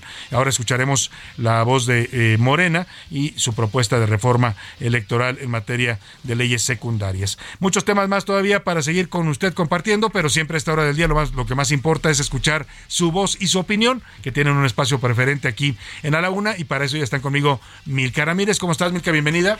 Muy bien, Salvador. Ya casi es viernes y voy a procurar hacer caso de tu consejo y cuando vaya manejando no me voy a enganchar con el que va de malas. Hazlo. De verdad hay que hacer un esfuerzo, ¿eh? Porque eh, no, no, sale nada bueno de andar peleando en el tráfico, ¿eh? Termina uno enojado, hay gente que va de malas, hay gente que con cualquier pretexto, si lo rebasas o le pasas por un lado, ya les molestan y te van echando broncas. Y es que hay que relajarse y tranquilizarse. No vale la pena porque a veces esos pleitos acaban mal, ¿no? Lo haré, Salvador, te haré caso. Me parece muy bien, Milka. José Luis Sánchez, ¿cómo estás? Salvador García Soto, Milka Ramírez, ¿cómo están? Bonito jueves. Sí, no hay que engancharse y además, a ver, ya estamos bastante divididos, Salvador Milka. Estamos peleándonos todo el día, a todas horas, desde la mañana nos ponen a pelear. ¿Para qué nos peleamos nosotros, no? A mí me pasa que, que tú vas eh, pues probablemente traes un poco de prisa, rebasas a alguien, pero lo rebasas bien, ¿no? de manera normal, pero ese alguien se molesta. Y me ha pasado que luego te empiezan a seguir y se te meten y, y, te empiezan a echar bronca. Y bueno, sí, lo mismo. Yo hoy en la mañana pues, venía manejando para acá y un, par de motociclistas igual se venían peleando con con otro, con otro auto. Sí, se pone,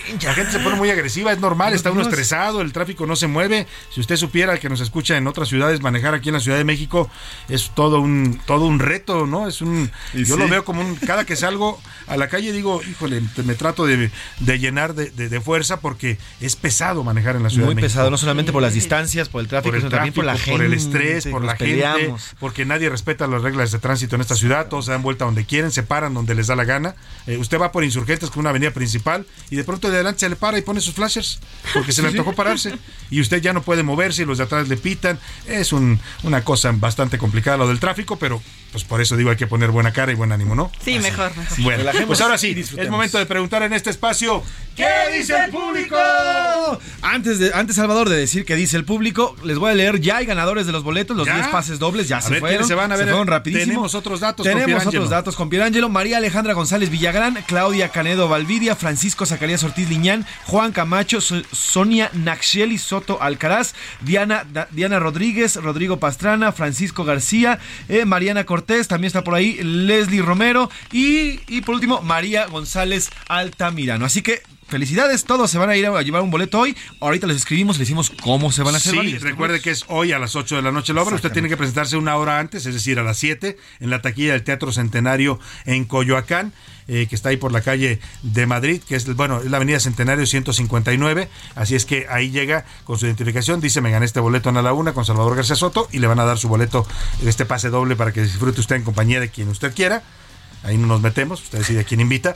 Este, disfrute de esta obra que está bastante divertida. Tengo amigos que ya la vieron y que dicen que vale la pena. ¿eh? Está muy simpática ver a Pierangelo y a Cristian Ahumada haciendo sus voces, sus personajes y sus imitaciones. bueno, dicho esto, entonces sí, vamos a los mensajes. Ahora sí, Ramiro Santillán, Salvador García Soto y tu gran, eh, tu gran equipo. Creo que a estas alturas el grito de Venezuela ya está de más. Ya habíamos platicado antes y ya se hablaba de eso al inicio del gobierno de López Obrador. La diferencia es que ahora sí, ahora sí lo podemos ver cerca. Y lo de Qatar es lamentable.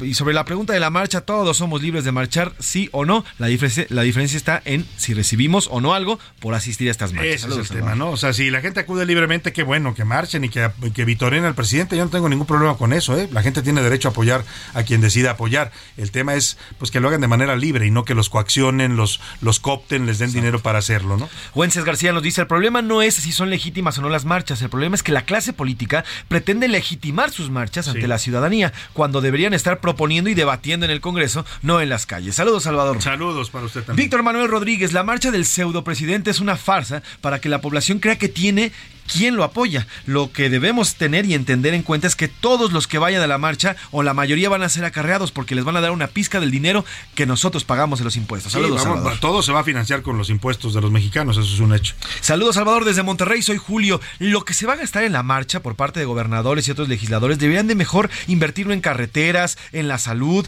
y en otros temas que de verdad estamos en el puro asco. Saludos, Salvador. Y no es un gasto menor, ¿eh? he platicado con gente que organizaba este tipo de marchas, incluso para López Obrador, y dicen, cuesta, cuesta traer a la gente, cuesta pagar camiones, comida, apoyos. O sea, estamos hablando posiblemente de, millones o cientos de millones de pesos. Sí, para llevar a un millón de personas no es fácil, ¿eh? No es fácil. Nos dicen desde eh, Tlaxcala una denuncia, Salvador, a ver si nos puedes ayudar porque en el corralón de Tlaxcala están cobrando una lanísima y hay muchísima corrupción. Ojalá la gobernadora pudiera hacer algo porque de verdad que ya no se puede. A cada rato nos mandan al corralón y además nos sacan dinero por todo. Saludos Señora Lorena Villavicencio se llama la gobernadora Lorena, ¿sí es Villavicencio?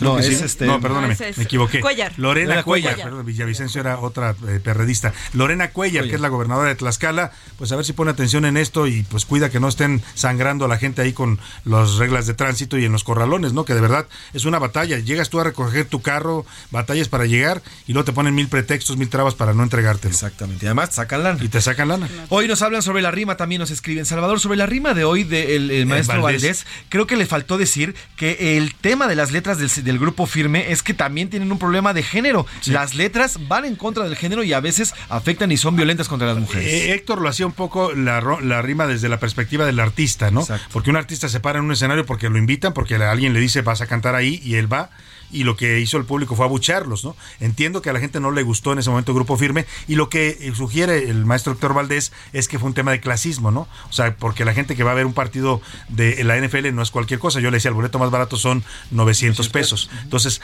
como que despreciaron, despreciaron pues al Grupo Firme por ser un grupo popular. Lo que sugiere Héctor Valdés es que pues también hubo ahí algo de racismo y clasismo, ¿no? O sea, decía hipocresía, porque hay gente que se puede perfectamente bailar o cantar las canciones de Grupo Firme ahí, pero como está con amigos y, ay, no, ¿cómo voy a cantar Grupo Firme? No, guaca, la fuchi, ¿no? Ahora, Ese es un poco lo que cuestionaba Héctor. Y se ve en el Mundial Salvador porque hemos visto, la verdad es que quien está en el Mundial hoy, pues es por lo menos alguien que tiene capacidad de, lana. Claro. Y ahí vemos en, el, en Qatar cómo está bailando Caballo Dorado, está bailando este banda, en fin. Oye, y, la otra es que en lo que tiene, en lo que sí tiene razón es que hay letras de Grupo Firme que efectivamente son pues bastante misóginas, ¿no? Exactamente. Bueno, nos dice también eh, Eduardo Herrera, esta marcha debería llamarse la marcha de los acarreados. Aunque se burle con su risa de cínico, ya sabemos que van a haber muchos acarreados. no, eso ya son los Dice, soy Margarita Silva, buenas tardes, al de tu gran equipo. Mi opinión es que el pueblo de México va, eh, va que corre para ser Venezuela. Es verdad, yo en una ocasión lo comenté con ustedes. Sobre la marcha del domingo, el señor López Obrador se ríe con esa risa burlona que me dan ganas de decirle, no, señor presidente, no todos vamos a estar ahí. Saludos, Salvador. mire, justamente eso es lo que quiere provocar el presidente. Cuando se ríe así, está buscando provocar esa reacción en la gente. No, yo digo que no hay que engancharnos, hay que concentrarnos en lo importante. Y vamos rápidamente a los mensajes en Twitter. Mirka Ramírez, ¿qué dice Twitter? En Twitter sobre el tema de México y Venezuela, el 11% dice, eh, dice, dice, dice que México jamás se va a parecer a Venezuela. El 86% que México va en esa dirección y el 3% que es una campaña contra Andrés Manuel. Ay, 86% ve a México como en vías de convertirse en Venezuela. Ah, 86%. sí, 86. Uf, Dios nos libre, ¿eh? porque sí, está muy, muy, muy terrible la situación Sobre el tema de Qatar y el comportamiento de los mexicanos, el 4% dice que sí, que se van a comportar, que conocemos las reglas y que somos muy respetuosos. El 89% dice que no, que hacemos el ridículo. No tardan en regarla. Sí, ¿eh? Y el 7% que son muy autoritarios en Qatar. Pues eso sí, es un régimen complicado. Yo, sabes que quiero saber que a partir del partido del sábado vamos a ver cómo se van a empezar a comportar los mexicanos. Si gana o pierde México, entonces ahí es donde va a Ahorita están contenidos todavía, ¿no? Pero Llevamos tres días de mundial. Si gana México, se van a volver locos. Si pierde México, se van a poner una guarapeta seguramente. seguramente. Oiga, y eh, por cierto, me está pidiendo unas mañanitas para una pareja allá en Guadalajara, Jalisco, a María del Refugio eh, García y a Isidro de Ramadero. Les mandamos un abrazo porque están cumpliendo 43 años de casados. que aguante, que aguante de verdad de los dos. Y bueno, espero que sigan juntos muchos años más. Les mandamos un afectuoso saludo. Yo también quiero aprovechar, Salvador, estas mañanitas que nos pide Rebeca Rivera para felicitar a su madre. Hoy es cumpleaños eh, de su madre, Carola Guerra, y diario los escucha a usted y a todo el equipo. Muchas felicidades. también a ellos. A su madre, Carola Guerra muchas felicidades, muchos parabienes en este cumpleaños. Exactamente. Oye, más mensajes rápidamente. Tenemos muchísimos más mensajes, Salvador, nos están escribiendo y nos siguen cayendo. Eh, nos escribe Rodrigo Pastrana, Salvador, esta marcha yo no voy a ir, yo no voy a ir porque al final es de puros acarreados y la está provocando el presidente, no el pueblo como lo hicieron hace 15 días. Saludos, Salvador. Sí, es una, como digamos, una antimarcha, porque una decía un, meme que me mandaron, las marchas que se convocan desde el poder no son marchas, son desfiles. Y lo que vamos a ver efectivamente el sábado, el domingo 27, pues es un desfile, un desfile en honor de López Obrador, para celebrar a López Obrador, para adorar a López Obrador, para ensalzar a López Obrador, pero no es una marcha, es un más bien un desfile, ¿no? Conmemorativo de quién? De, López Obrador. Sí. Y de sus cuatro años de transformación que dice. Saludos a José Meléndez, en fin, tenemos muchos mensajes, ahorita les respondemos. Marta Huerta, Vicky Rodríguez, saludos a todos ellos, Fernando Chacón también desde desde Ixtepec, Oaxaca. Saludos a todas que nos siguen escribiendo. Muchas gracias por comunicarse con nosotros sígalo haciendo al 55 18 41 51 99 y recuerde que también nos puede seguir y contactar en arroba S García Soto en la red social del pajarito. Ahí nos puede también seguir. Y vámonos ahora sí a cotorrear la noticia. No, vamos a cotorrear la noticia. Vamos a platicar eh, entonces del tema de la reforma electoral con el diputado Hamlet Almaguer. Él es diputado por el partido Morena y funge como secretario de la Comisión de la Reforma Electoral. Eh, es consejero suplente también ante el INE y consejero nacional de Morena. Es uno de los eh, personajes dentro de Morena que están, digamos, redactando esta nueva propuesta de reforma de leyes secundarias y por eso nos interesa mucho conversar con el diputado. ¿Cómo está? Qué gusto saludarlo. Muy buenas tardes. ¿Cómo está? escucho, pero no me escucha ¿Ya, me escucha, diputado? ¿Sabes qué? Les voy a dar tu número, a ver si... Eh, a ver, parece que no nos está escuchando. El diputado todavía estaba por ahí eh, hablando con, con, Laura Mendiola, nuestra coordinadora de invitados, pero vamos a, enlazar bien la llamada porque es importante saber hacia dónde va esta reforma secundaria, lo que Morena va a presentar. Pues se espera que a partir de la próxima semana, yo creo que la presentan eh, esta propuesta. El lunes se votaría la reforma constitucional, que ya se sabe que va a ser rechazada, y yo creo que para martes o miércoles estarían ya llevando al Pleno esta nueva propuesta de reforma de leyes secundarias, que esa sí se va a aprobar, ¿eh? porque esa tiene mayoría, eh, requiere solamente mayoría simple, la mitad más uno, y eso lo tiene claramente Morena y sus aliados. Vamos a ver si se puede retomar la llamada con el diputado. No, no, todavía no lo pueden enlazar. Nos parece que no lo pueden enlazar. Vamos, vamos a tratar de reponerla más adelante. Por lo pronto vamos a cotorrear la información. Cotorreo informativo en A la Una, con Salvador García Soto. Cotorrear.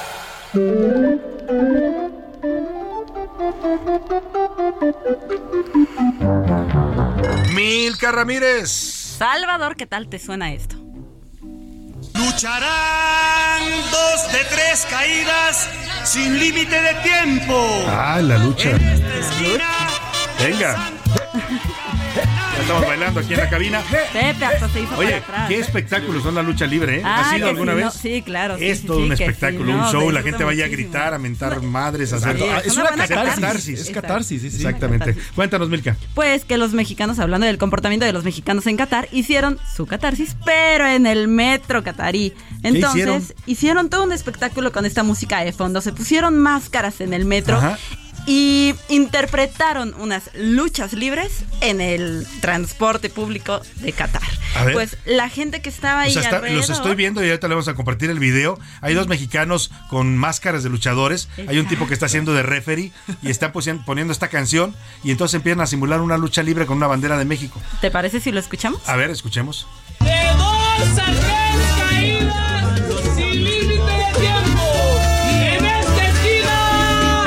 Los mexicanos, están interpretando las luchas. La gente en Qatar de decir los mexicanos están loquitos, ¿no? Pues sí. Pues, ¿O cuál es la necesidad? Le entran, también al, relajo. Un poquito al relajo. Por ejemplo, aquí en el metro se ve y los extranjeros están tomando video porque es algo nuevo para ellos. no, veo a los japoneses, a los alemanes, no veo a, incluso a los brasileños que son tan fiesteros haciendo estas escenas, o sea. Somos únicos los mexicanos. Somos, somos, como el clásico amigo que todos tenemos que pone la sal en, las fiestas. A ver, somos yo, lo voy a decir sin, sonar ofensivo, porque es divertido esto que se ve, pero somos como los payasitos del mundo. del mundo, pues sí, del mundo.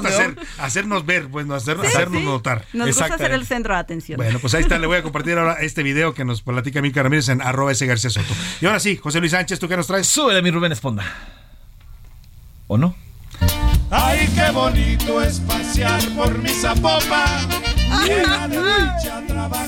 de arriba Zapopan, Jalisco. Y arriba Zapopan, Jalisco. Oigan, estoy poniendo esta canción de arriba Zapopan, Jalisco, porque fíjense que en redes sociales una influencer llamada Cecilia Martínez Cadena se ha convertido no solamente en viral, sino ha sido fuertemente criticada, porque la señorita, bueno, pues resulta que obtuvo un ascenso. Hasta ahí, todo bien, felicidades. Un ascenso en su trabajo, un ascenso bueno por ella. Felicidades, un aplauso por esta señorita. Muy bien, pero el problema es que la mandaron a un lugar súper extraño, ¿ves, Salvador? ¿De México? Un extraño, un lugar súper extraño aquí en México. Vamos a escucharla y vemos por qué está siendo tan viralizada. A trabajar a Zapopan. ¿Tipo qué es Zapopan? Digo que está cerca de Guadalajara. Y me dice, ¿te interesa? Y como sé, si nos va a decir que no, ahí va. Sí, sí, muy padre. Zapopan, claro. ¿Cuánto estás pidiendo dinero? Y yo de que, si no me da 100 mil pesos, no me voy a ir a trabajar allá, ni en drogas. Ay, no, no sé, no sé si una Zapopan. Ah, Zapopan. Pobrecita la No sé cómo le dieron el ascenso si no sabe pronunciar la palabra Zapopan. Ese es el que es un municipio a ver, es de los municipios más grandes de México. De ¿eh? De los más urbanizados. A ver, la zona metropolitana de Guadalajara. Guadalajara es un municipio pequeño. Es la, capital de Jalisco, es Guadalajara, pero es pequeño. El municipio más grande de la zona conurbada, de la ciudad de Guadalajara, como la conocemos, es Zapopan. Exacto. Y ahí está la mayor parte de las industrias, de los servicios, de también, por supuesto, Tlaquepaque y Tonalá, pero Oye, qué ignorante esta mujer. Muy ignorante, pero además está pidiendo 100 mil pesos. Oiga, señorita, si usted no sabe cómo se pronuncia, primera, Zapopan. Zapopan. Y en segunda, no sabe dónde está. Esos 100 mil pesos definitivamente no se los merece Salvador porque no conoce ni siquiera la geografía de su país. Oiga, es, básico, ¿no? Digo, es básico. Ahora, si no lo conoce y le dijeron, pues váyase y busque, mm, no sé, en el diccionario, en Google y vea, o pregunte cómo se pronuncia, porque eso de decir Zapopan El chiste es que no solamente pues, ningunea a este municipio que ya platicamos que es muy importante, sino además ni siquiera sabe decirlo, ni siquiera sabe decir Zapopan y se avienta el Zapopan y así ha sido fuerte. Ya hay memes en, las redes sociales, José Luis Milka, ya hay memes sobre este sobre este tema. ¿Qué dicen los memes? Dice psicólogo, Zapopan es un municipio, no un pan. El Zapopan y es un pan en forma de sapo. No, no, eso no, eso no existe. Bueno, pues ahí está. Pues a toda la gente de Zapopan le mandamos un saludo allá a este gran municipio del estado de Jalisco. Saludos. Y vámonos ahora sí a otros temas importantes. Muchas gracias, José Luis. Muchas gracias, Milka. Gracias, Salvador. A la una, con Salvador García Soto. Oiga, pues ya le contaba que Carlos Slim, el hombre más rico de México, dijo que no va a intentar ya comprar Citibanamex. Era uno de los postulantes más fuertes, no estaba pujando solo, digo pujando porque no cree usted que están yendo al baño, están pujando por, por eh, hacer la mejor oferta para comprar eh, este grupo financiero que se llama Citibanamex. El caso es que él estaba asociado con Germán Larrea, con Antonio del Valle, con grandes empresarios, habían hecho un fondo común para eh, pues hacer esta puja por Banamex y de pronto dice, yo me bajo, yo no voy y muchos se preguntan si la decisión de Slim tiene que ver con que su socio y amigo, Germán Larrea, que es el segundo hombre más rico de México, el que le sigue en tamaño de fortuna, pues recientemente fue duramente criticado por el presidente López Obrador porque su empresa, la empresa Grupo México, demandó al gobierno federal porque le canceló o le canceló anticipadamente contratos en el tramo 5 del tren Maya. Pues el caso es que Slim dijo, yo ya no le entro al juego de Banamex. Vámonos a la pausa con esta gran canción que se llama El Barzón de Luis Pérez Mesa. Esas tierras del rincón las sembré con un buey pando, se me reventó el barzón y sigue la yunta andando.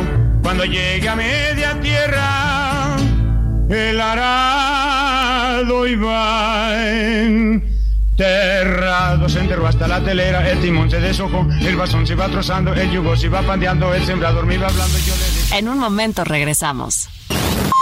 Ya estamos de vuelta en A la Una con Salvador García Soto. Tu compañía diaria al mediodía. En Soriana, sorpréndete con los Black Prices. Smart TV Samsung 70 pulgadas 4K con 3 HDMI y un USB a 13.990 en un solo pago. Y Smart TV Bio 50 pulgadas 4K a 5.990 en un solo pago. Soriana, la de todos los mexicanos. A noviembre 28, consulta modelo participante, aplican restricciones. Te pierdas lo que Total Play tiene para ti este buen fin. Contrata ahora y llévate 150 canales, 100 en HD para que veas tus programas favoritos, 50 megas extra para navegar a toda velocidad, un servicio de TV adicional por 4 meses y por tiempo limitado recibe un Wi-Fi Pro sin costo. ¿Ves? Esta es una promo que sí es promo. Cámbiate ya y vive la experiencia Total Play.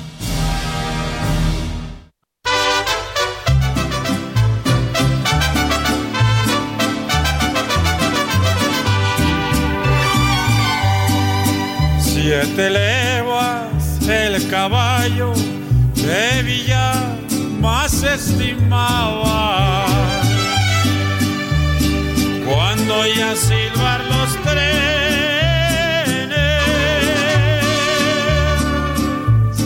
se paraba y relinchaba.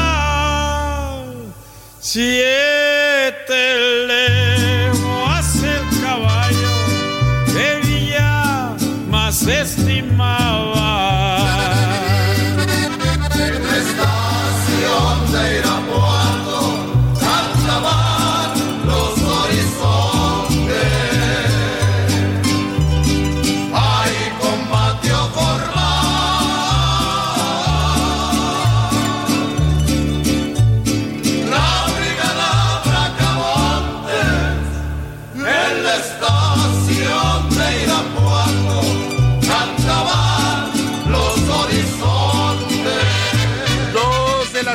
Con 32 minutos. Este que, corrido que escuchamos es uno de los más famosos de la Revolución Mexicana y alude a uno de los caballos preferidos de Pancho Villa. Eran los generales revolucionarios, tanto los del ejército mexicano que entonces combatía a los rebeldes, a los revolucionarios, pues eran grandes caballerangos, porque la Revolución Mexicana se libró entre los trenes y a caballo, se daban los combates entonces todavía a caballo y Villa era afamado por ser un gran eh, eh, caballerango, por tener caballos de raza eh, pura y uno de sus predilectos era este, el Siete Leguas. Hasta sed me dio de escuchar este corrido, ¿eh? Sed de la mala, dicen por ahí. No le voy a decir por qué. El que entendió, entendió. Y si el que no, pues no. El tema es que esta canción eh, es una de mis favoritas también cuando se habla de corridos de la revolución. Esta y el Prieto, el caballo Prieto Azabache. La canta Antonio Aguilar, es una versión de 1972 y habla pues de este caballo que cuando iban a fusilar a Pancho Villa, emprendió la carrera y lo salvó del fusilamiento. Eso narra esta anécdota de este corrido. Sigamos oyendo un poco al gran Antonio Aguilar, el fundador de esta gran dinastía que sigue dando todavía mucho de qué hablar en el ámbito musical mexicano. Y seguimos con más para usted aquí en A la Una.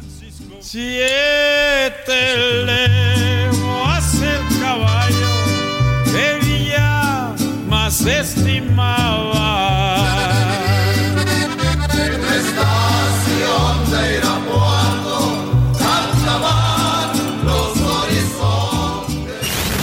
una, con Salvador García Soto. El ojo público. En A la Una tenemos la visión de los temas que te interesan en voz de personajes de la academia, la política y la sociedad. Hoy escuchamos a Luis Farías Mackey en Buscando Sentido. El ojo público. Salvador, buenas tardes. Este domingo 27 no vamos a tener ni marcha ni desfile. Lo que vamos a ver es una procesión, con todo el significado religioso y eclesiástico que ello implica, inclusive con el mismo Santísimo Presidiendo. En una república, cuando alguien se manifiesta, lo hace en ejercicio de sus libertades y derechos. En una teocracia, nadie puede manifestarse libremente. Puede sí participar en los oficios, sacramentos, oraciones, procesiones y si mucho me apuras, crucifixiones, pero no manifestar su parecer y menos si este es contrario a la verdad única. En eso difieren república de teocracia y de regímenes totalitarios, que son de pensamiento único, en tanto que en la república la ciudad es pública, es de todos y para todos. De ahí el enojo con la manifestación del pasado 13 de noviembre, porque para López Obrador, quienes marchamos no somos ciudadanos libres, pensantes y con derechos, miembros de una república, sino somos apóstatas e infieles a una fe única y verdadera. Confunde política de polis muchos con fe y verdad absoluta. Pero él fue electo y por tanto su legitimidad le viene de los ciudadanos de la República que votaron por él.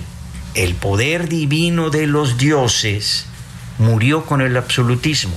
No obstante, este domingo no marcharán ciudadanos libres, pero sí harán una procesión con el Santísimo presente.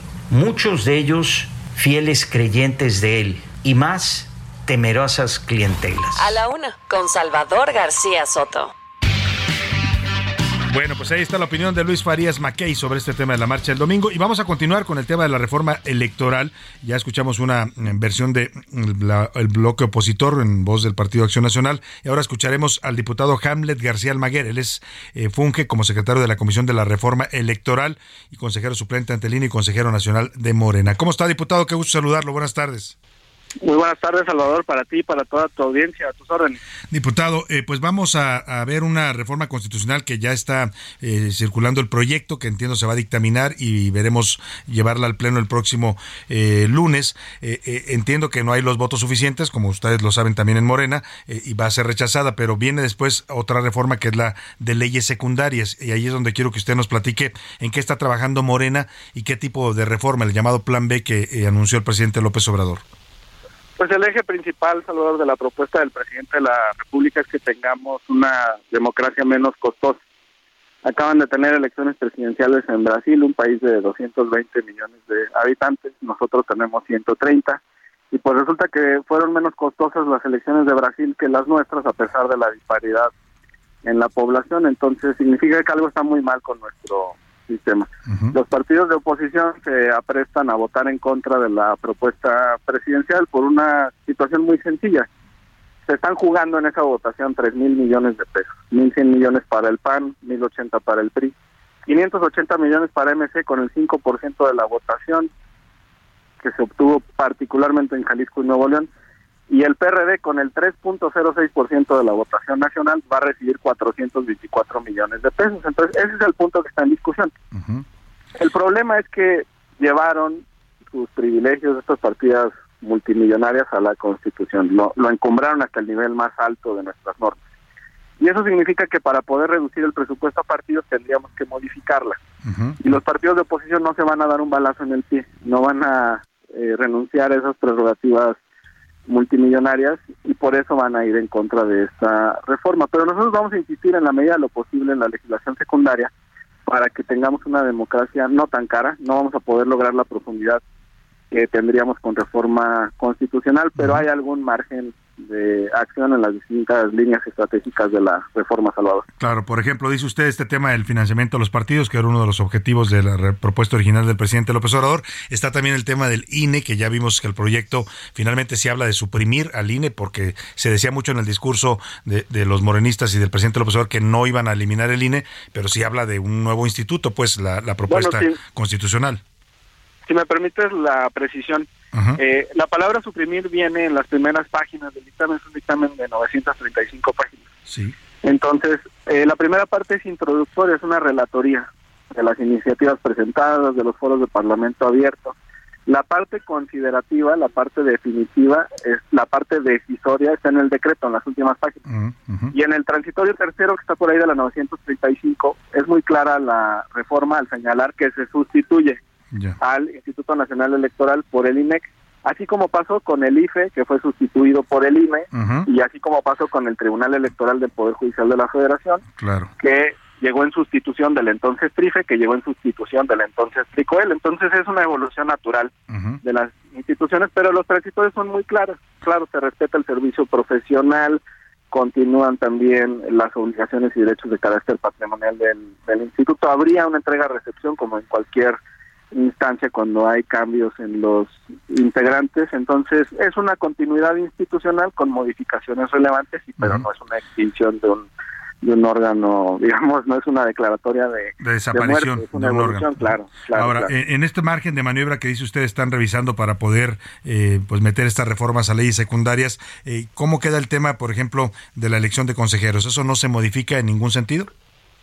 No puede distorsionarse la elección de consejeros, pero si a la oposición no le gusta la propuesta del presidente para que pudieran ser electos por el voto, popular, pues entonces seguimos con el modelo actual que implica que la mayoría parlamentaria en la Cámara pues los designe y en este momento pues Morena y aliados ostentamos esa, esa mayoría. Entonces seguiremos con el proceso ordinario de selección de consejeros. En abril del 23 salen cuatro, Lorenzo Córdoba, Ciro Murayama y otro par de de consejeros. Claro.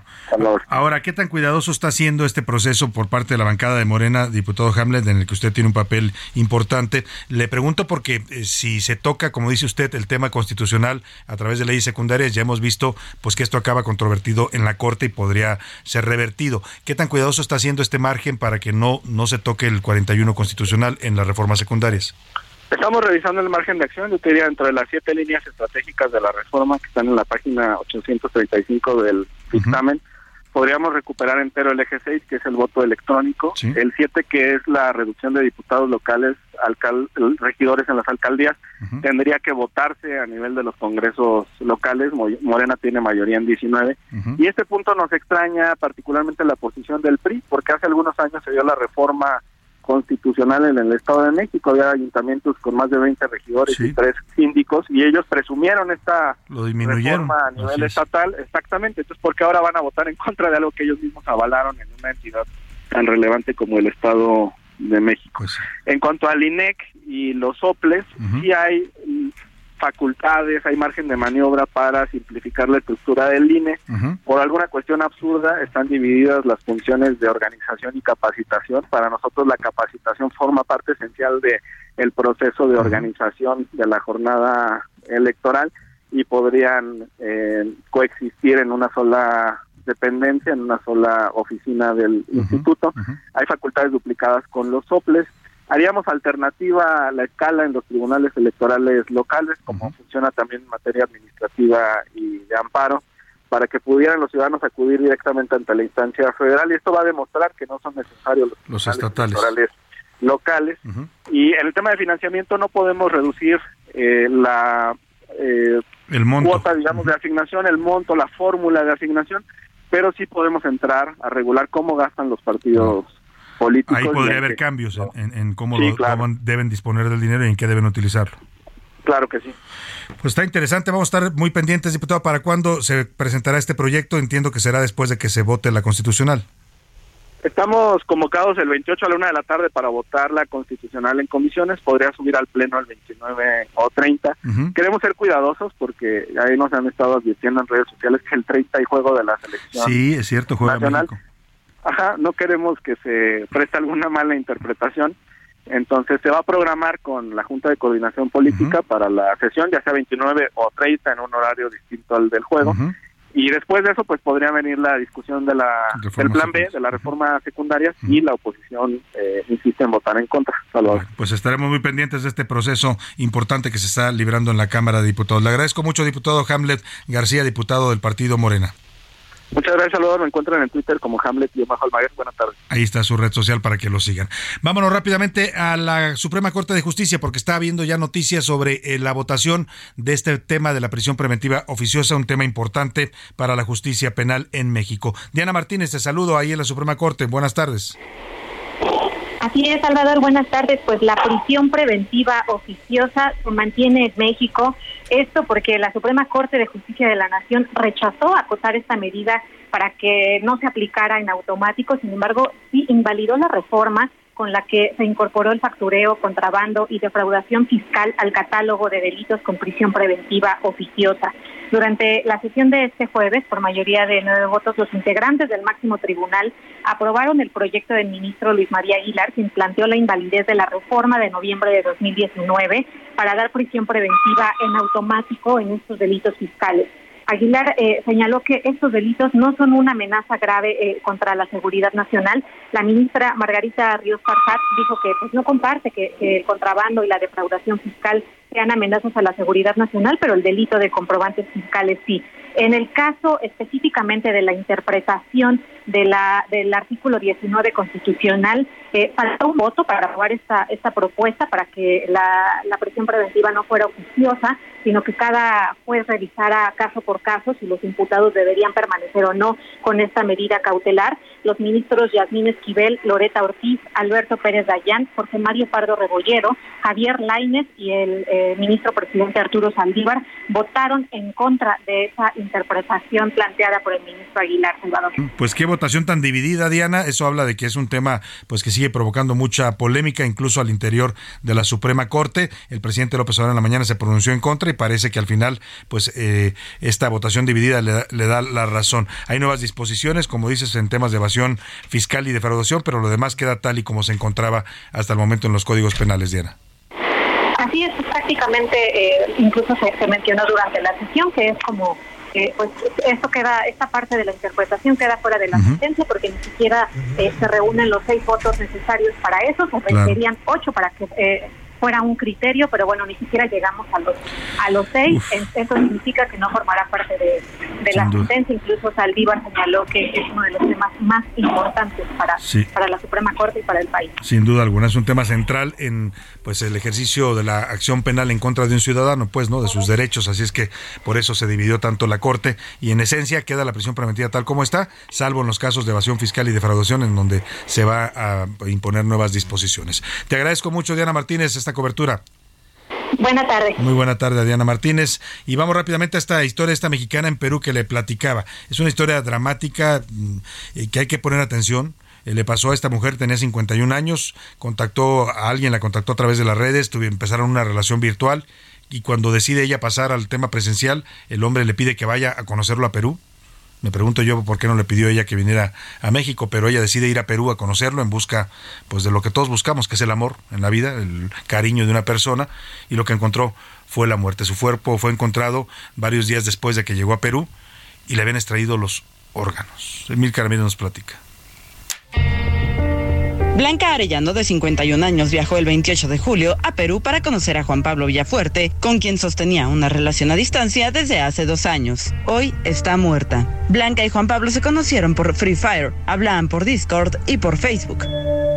Tras su llegada a Perú, Blanca hablaba constantemente con su familia. Sin embargo, la comunicación se detuvo el 7 de noviembre. Su sobrina Carla Arellano contactó a Juan por redes y le preguntó si sabía algo de la mujer. Él le respondió que ella se había aburrido de la relación y que había decidido regresar a México. Detalló que no sabía nada de ella desde hace días. El 10 de noviembre, el cuerpo de Blanca fue encontrado por unos pescadores en la playa Chorrillos, sin rostro y sin órganos. Habla el fiscal Marco Collantes. El dorso de esta señora, porque es una mujer, no tenía ningún tipo de órgano. Y ese es un, supuesto válido. Juan Pablo es estudiante de medicina y tiene 37 años. Tras el hallazgo del cuerpo, la fiscalía investigó en el departamento donde vivía Villafuerte. En el lugar se encontraron restos de sangre, cabello, ropa de mujer y una bandera mexicana. El hombre fue arrestado el 17 de noviembre en el distrito de Villa El Salvador en Lima y es investigado por los presuntos delitos de feminicidio, trata de personas y tráfico de órganos. Juan Pablo Jesús Villafuerte Pito, ¿no es cierto? De hecho conocer que está detenido por 72 horas, ¿no es cierto? ¿Lo puede leer? A pesar de los hallazgos, Juan asegura que no tiene nada que ver con el caso. Señor, yo no tengo nada que ver con ese caso. Entonces, ¿quién ver con ese caso? Se tiene que investigar. ¿Eran solo amigos? ¿Cómo la conoces? A través de Facebook, hace dos años. El 22 de noviembre, Juan Pablo intentó suicidarse en su celda con sus calcetines. En su computadora, la fiscalía encontró una carta de despedida para la familia. Este miércoles, el juez le dictó prisión preventiva de nueve meses y por segunda ocasión intentó quitarse la vida. Blanca es recordada por su familia como una mujer inteligente, amorosa y cálida y piden que esa sea la imagen que se difunda. Para A la Una con Salvador García Soto, Milka Ramírez. Bueno, qué historia, de verdad. Tenga mucho cuidado cuando lo contacten en Internet o cuando usted decida entablar una relación con alguien a través de redes sociales o Internet. Siempre hay que ser cuidadosos porque se prestan a esto, a bandas internacionales. En este caso, que fue esta mujer mexicana víctima de, evidentemente, una banda de traficantes de órganos que la engancharon para eso. Y lamentablemente la gente está tan necesitada de afecto y de cariño, pues que pues cree que sí de verdad hay una persona que, que ha encontrado para eh, pues para pasar la vida y lo que encuentra son estos casos tan dramáticos. Oye, vamos a otro tema. Empieza este eh, sábado 26 de noviembre y nos da mucho gusto decírselo, la Feria Internacional del Libro de Guadalajara, gran evento cultural, la feria más importante ya no solo de México en materia de libros, sino de Iberoamérica, una de las más importantes del mundo. Eh, y este año se va a, entre los grandes muchos eventos que se llevan foros, eh, lecturas, eh, presentaciones de libros, eventos culturales, conciertos. Está el coloquio de muro a muro, que es parte ya fundamental de esta feria. Se lleva a cabo desde 2017 y en esta ocasión este coloquio va a llevar el, el tema de libertad. Libertad, entre paréntesis, relativa, pero al final libertad. Es la quinta edición de este encuentro y este año van a enfocarse en un tema por demás interesante y necesario, que es la violencia digital, la violencia que todos conocemos que se ocurre en las redes sociales sociales, en el Internet y cómo el discurso se va tornando cada vez más violento en estos espacios que son los nuevos foros públicos, el nuevo ágora público. Para hablar de este tema, saludo con gusto al coordinador de este foro Libertad de Muro a Muro en la, en la Feria Internacional del Libro de Guadalajara, Nicolás Alvarado, escritor, comunicador y promotor cultural. Nicolás, ¿cómo estás? Qué gusto saludarte.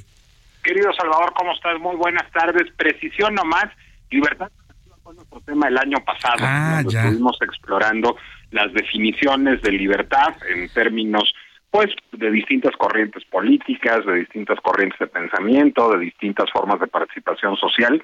Y este año nuestro tema en efecto tiene todo que ver con la violencia digital, se llaman signos de interrogación, tres preguntas urgentes.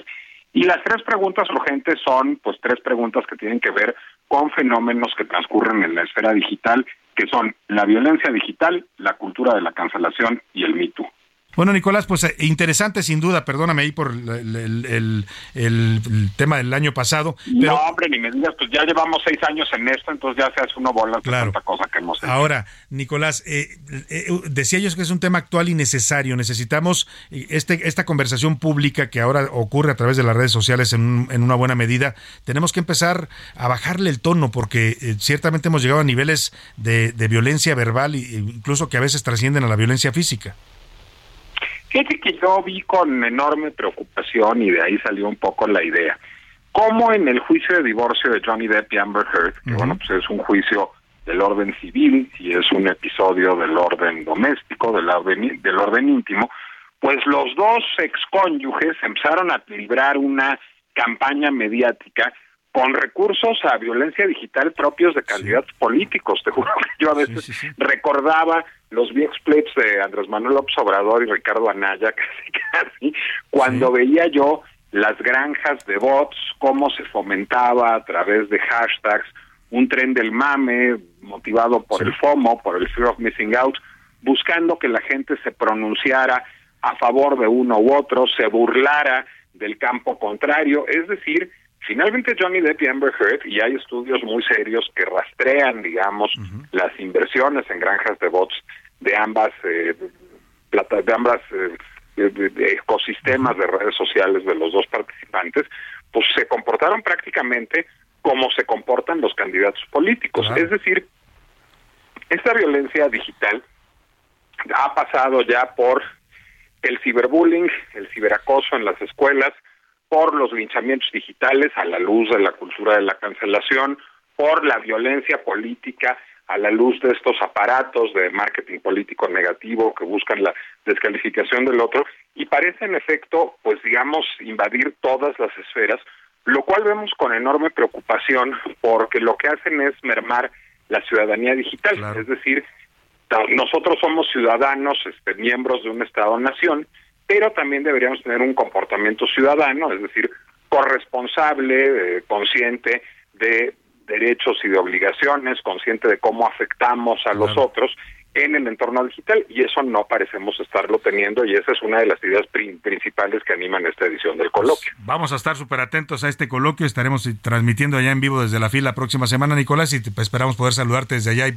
y, escuchar estos eh, especialistas importantes que van a participar en este coloquio de muro a muro. Te mando un abrazo, Nicolás, me va a apretar la guillotina, pero eh, te agradezco mucho esta conversación.